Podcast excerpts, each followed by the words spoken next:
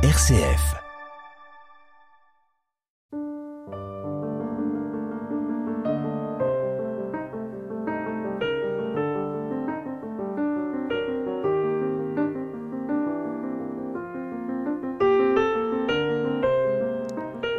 Quel étrange destin que celui de l'abbaye de Port-Royal.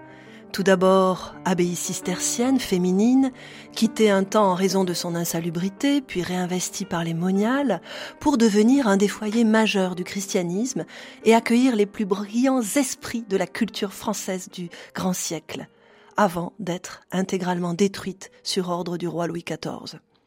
Comment un lieu primitivement voué au silence, au recueillement, a-t-il pu devenir le centre d'un tel rayonnement et de conflits si violents?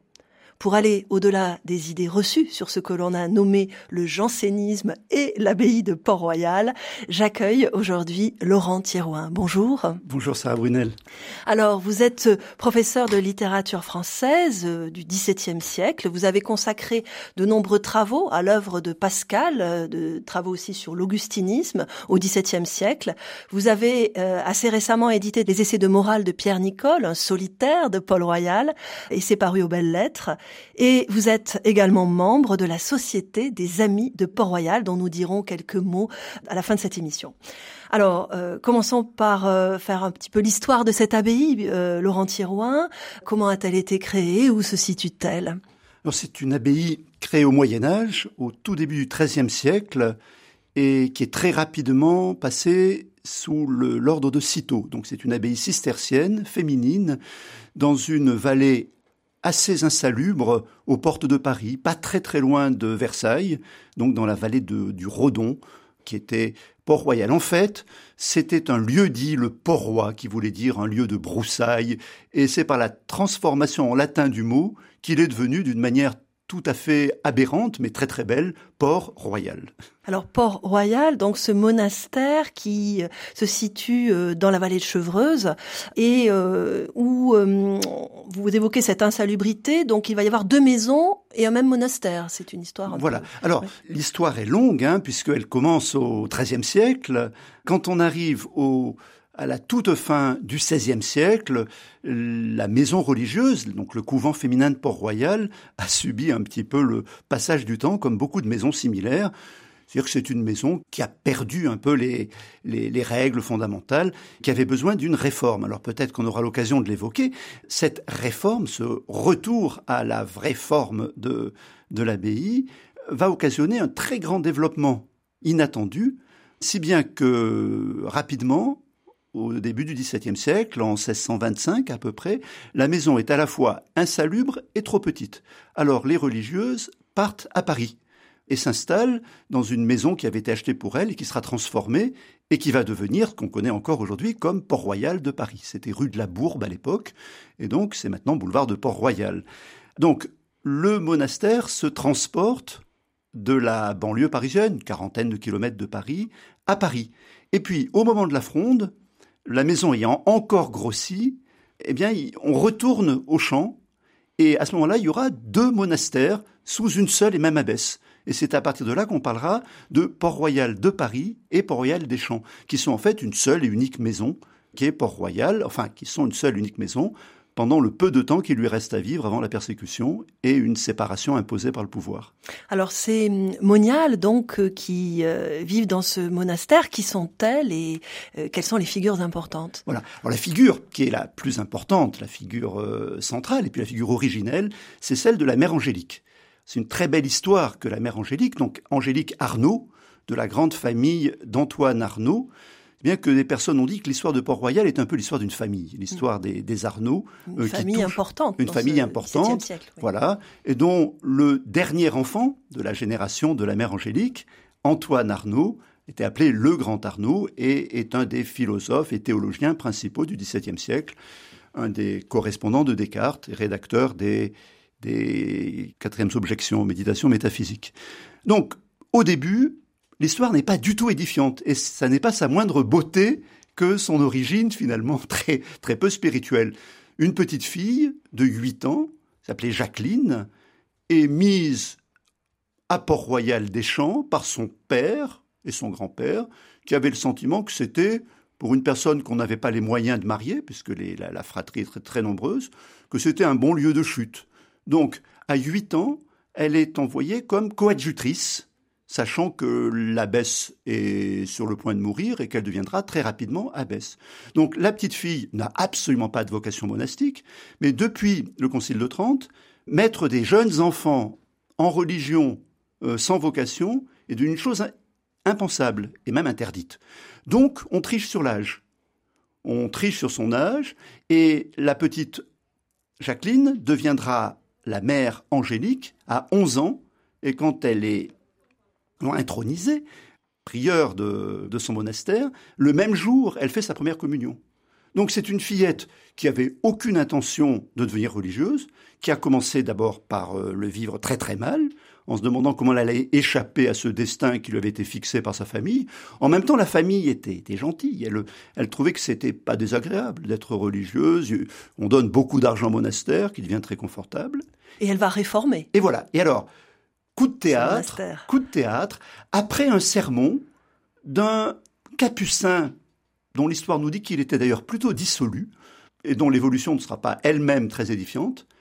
En 1609, la mère Angélique, qui a 18 ans, décide de revenir à la véritable règle de Saint Benoît et de Saint Bernard, des cisterciens.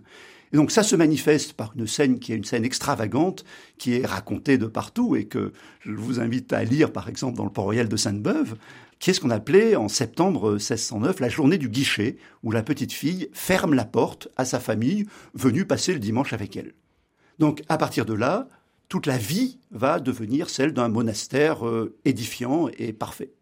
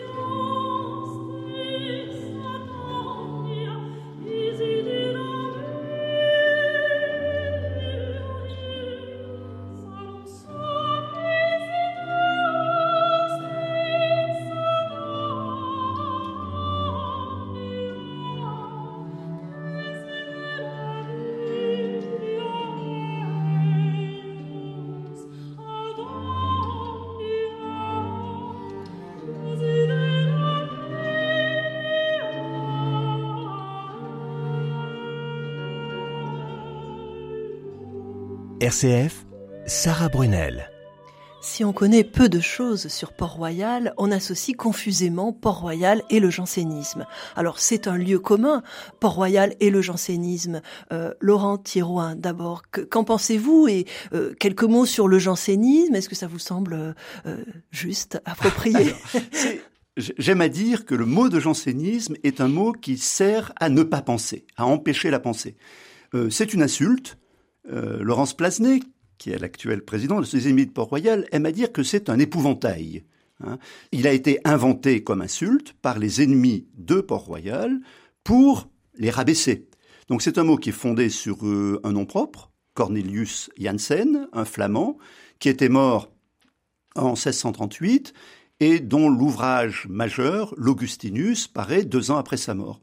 Donc en fait, ce qui est frappant, et là je suis content d'avoir l'occasion d'en parler avec vous, c'est qu'il y a d'un côté il y a un isme, il y a une catégorie avec tout ce qu'on range derrière, et qui a changé en permanence.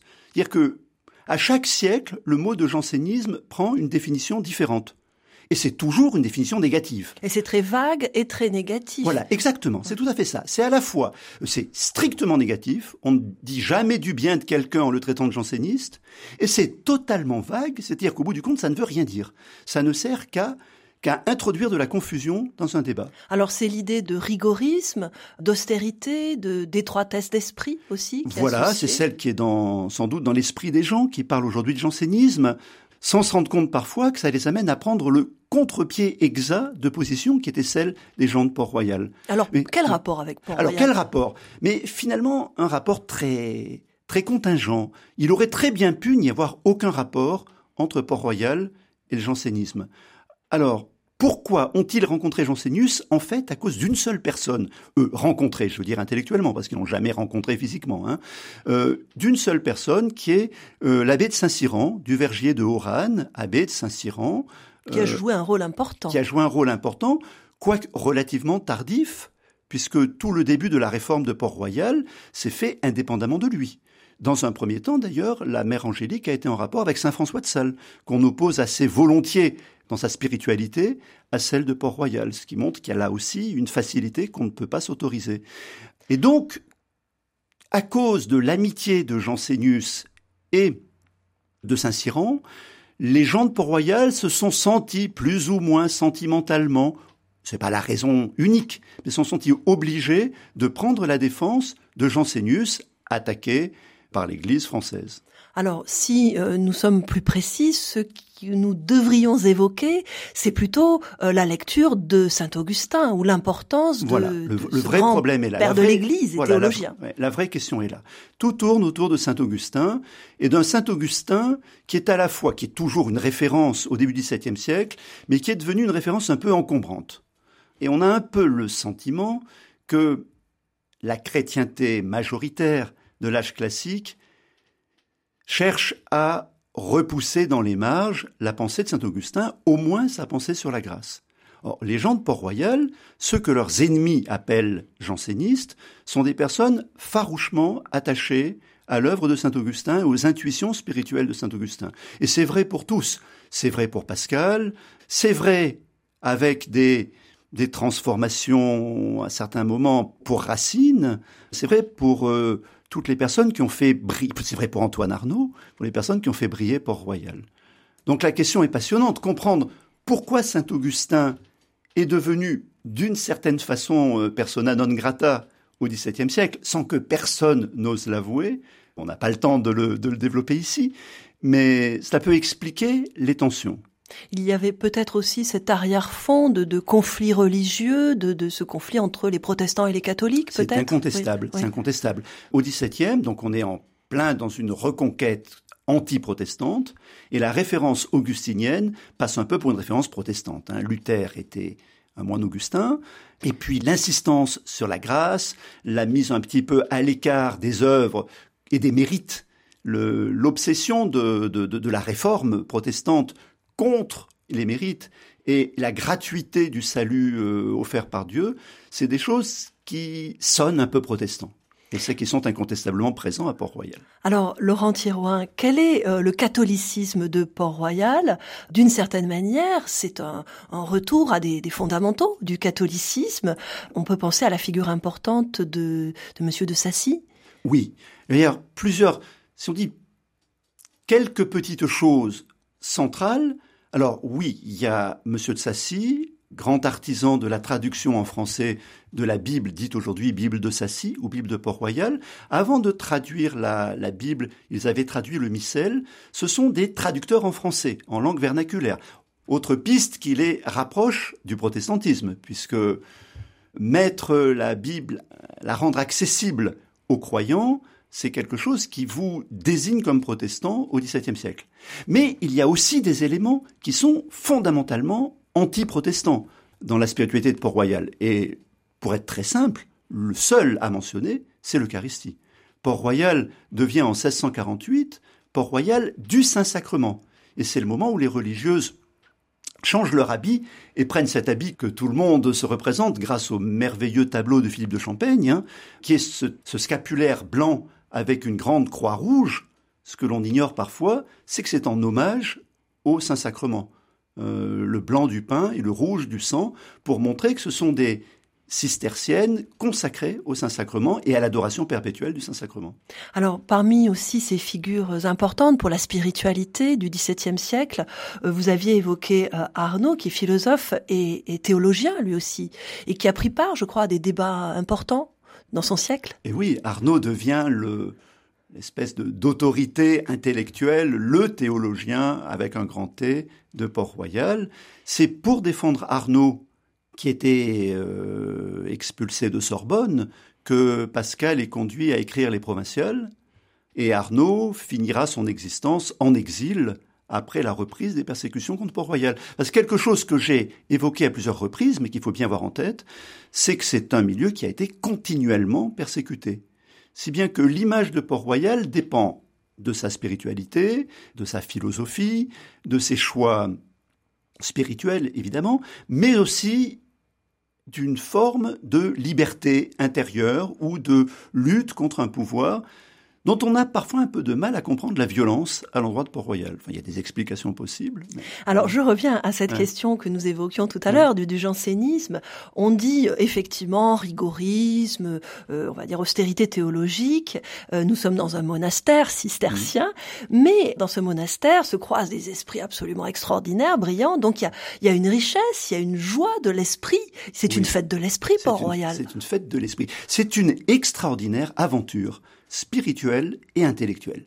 C'est ça qui nous fascine aujourd'hui et qui a fasciné quelqu'un qui n'était pas fondamentalement euh, un homme de sacristie, comme, Sainte-Beuve, quand il écrit au 19e son Port-Royal. Hein. Donc une grande fête et une extraordinaire attractivité qui est aussi surprenante. Car que se passe-t-il? Dès 1637, un homme politique, un avocat, neveu de la mère Angélique, Antoine Lemaître, protégé du chancelier Séguier, protégé de Richelieu, appelé à avoir une carrière politique, décide de tout interrompre, convaincu d'une manière scandaleuse pour l'époque que l'on ne peut pas véritablement être un chrétien conséquent si on continue à participer aux affaires de la cité. Et donc, il prend une position qui est celle de se retirer pour se livrer, ben, des, non pas comme un moine, mais comme un laïc qui voudrait chercher Dieu exclusivement. Et c'est le premier des solitaires ou des messieurs de Port-Royal.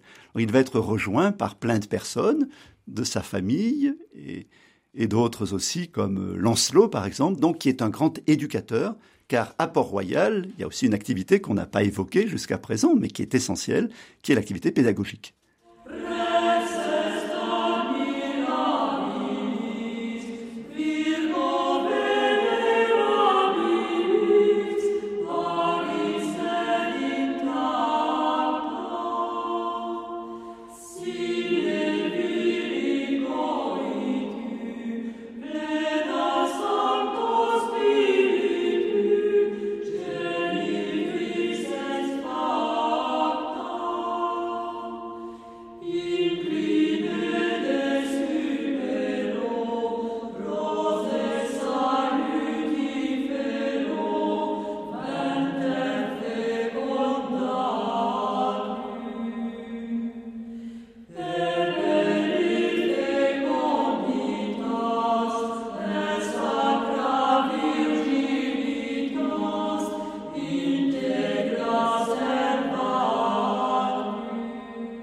Dialogue, Sarah Brunel.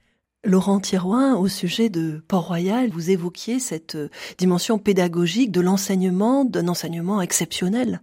Oui. Alors, les solitaires, donc, à la suite d'Antoine Lemaître, et rejoints par une, une, une, quinzaine de personnes, ils ont rarement été bien plus de 20 ensemble, décident, sous d'ailleurs l'influence de Saint-Cyran, décident de se consacrer à l'éducation des jeunes enfants qui leur étaient confiés parmi leurs élèves très célèbres, le plus célèbre est sans doute Racine. Jean Racine. Jean Racine. Oui. Alors c'est les, les, petites écoles. C'est les petites écoles. Petites écoles, ça voulait dire école élémentaire au XVIIe siècle par opposition au collège.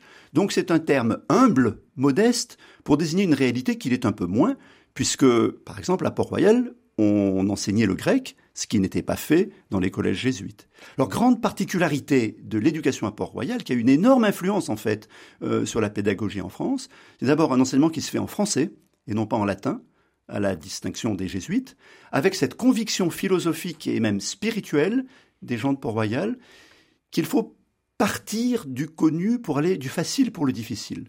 Et donc on ne peut pas installer des jeunes enfants dans une langue qu'ils ignorent on, ne sait pas toujours qu'au XVIIe siècle, on apprenait à lire en latin dans une langue qu'on ignorait. Qui était la langue voilà. des savants et en même temps la langue d'éducation. Qui est la langue d'éducation. Puis on considérait que c'était plus facile en fait, parce que les syllabes latines sont plus faciles à, disons, à apprendre. Hein, voilà. Et alors on enseignait le grec et quelles étaient les, matières fondamentales? On enseignait surtout euh, bon, le français, l'enseignement se faisait en français, la, la, version était une activité essentielle. La traduction. la traduction, qui n'était pas du tout, du tout pratiquée dans les collèges jésuites, où tout se faisait en latin, qui était un travail de, d'apprentissage de, l'élocution euh, et de théâtre. alors, j'aime bien donner un exemple qui est très concret, mais qui va à l'encontre des représentations qu'on a de Port-Royal. Ils sont à la recherche de la facilité de ne pas poser des problèmes qui ne se posent pas. Alors un énorme problème pour un petit enfant qui apprend à, lire et même à écrire, puisque tout le monde n'apprend pas à écrire au XVIIe, c'est les plumes. Les plumes d'oie qui s'abîment en permanence, qu'il faut savoir tailler, qui ne gardent pas l'encre. Que fait-on à Port-Royal? Bien, on choisit de généraliser la plume en fer, qui, comme ça, ne pose pas ce type de problème, pour que les problèmes importants soit mis en tête. Et puis on écrit des manuels, donc énormément de manuels, de méthodes de langue, méthodes de latin, méthodes de grec, méthodes d'espagnol, méthodes d'italien. Ça, c'est Lancelot qui écrit un jardin des racines latines ou un jardin des racines grecques pour essayer de trouver des trucs mnémotechniques, des petits poèmes pour faciliter l'apprentissage des langues anciennes. Alors il y a cette importance de la grammaire et de la logique à Port-Royal. parmi leurs, deux grands chefs-d'œuvre qui sont aujourd'hui considérés comme des, textes centraux, il y a la, grammaire générale et raisonnée de Port-Royal, de, de Lancelot et, Arnaud, et puis euh, la logique de Port-Royal, d'Arnaud et Nicole, qui est un logique ou l'art de penser, qui est un texte alors que l'enseignement de la logique était à la base de toute la formation philosophique au XVIIe siècle, c'est un texte qui pense que c'est pas parce qu'on connaît les syllogismes et les techniques que l'on pense bien, qui se demande comment faire pour enseigner à quelqu'un à penser juste, non pas en lui apprenant des techniques, mais en essayant de lui faire mettre le doigt dans une perspective cartésienne en fait, hein, sur ce qui peut bloquer l'accès à la vérité. Alors il y a une formidable ouverture euh, d'esprit, de, culture, en particulier vous évoquiez l'art de penser, donc cette dimension aussi philosophique, celle que bien sûr nous pouvons évoquer avec euh, la figure de Blaise Pascal, qui est aussi euh, présent. Alors Blaise Pascal a été conduit vers Port-Royal par sa sœur, par sa petite sœur, qui est devenue religieuse, un petit peu d'ailleurs contre la volonté et du père de Pascal et de Blaise lui-même. Euh, donc, euh, Jacqueline de Sainte-Euphémie, euh, Pascal, a été une grande figure, comme beaucoup de religieuses. Alors ça serait, je ne je sais pas le temps qui nous reste, mais ça serait dommage de ne pas de ne pas insister un peu sur ces personnalités féminines. Oui, je suis entièrement d'accord. Parlons des femmes. Qu'on redécouvre aujourd'hui, grâce grâce aux travaux de beaucoup de de, de chercheuses, notamment sur Port-Royal, et on a une galerie extraordinaire de personnes d'une très très grande culture, d'une très grande conviction et d'une foi impressionnante, euh, qui se sont trouvées prises dans un conflit qui leur échappait plus ou moins, et peut-être dont elles ont été prisonnières. C'est très clair quand on voit la réformatrice originelle, la mère Angélique, était très très ennuyée par l'évolution des conflits. N'était pas très favorable, par exemple, au provincial de Pascal. Oui, ces femmes, ces moniales, gravitent donc autour d'Angélique Arnaud. Et puis il y a d'autres femmes aussi, on va dire, dans l'aristocratie, qui aussi soutiennent. Celles qu'on a mis, les, celles qu'on a appelées les belles amies de Port-Royal, donc des personnes de très très grande importance dans la hiérarchie sociale du XVIIe siècle. La plus importante de toutes est sans doute la duchesse de Longueville, dont la protection a assuré un moment de répit à Port-Royal dans les années 1669, 1679, la paix de l'Église, c'est le moment où ont pu être publiés les grands textes de Port-Royal, y compris les pensées de Pascal. Et puis, à la mort de la duchesse de Longueville, là, c'est une, c'est le début de la reprise de la persécution. Mais pour revenir à ces, ces grandes dames, elles étaient tellement entichées de Port-Royal, elles étaient tellement fascinées. Alors, il y en a une autre qu'on connaît bien, c'est Madame de Sévigné, qui était très impressionnée par Port-Royal, que certaines d'entre elles ont voulu s'installer aussi près que possible du monastère. Madame de Sablé, l'amie de la Rochefoucauld, un autre proche de Port-Royal, Madame de Sablé se fait construire un hôtel particulier qui jouxte Port-Royal de Paris, d'où elle peut aller directement sur une tribune suivre l'office de Port-Royal. Et puis au champ, euh, la duchesse de Longueville fait bâtir un hôtel aussi à grande proximité.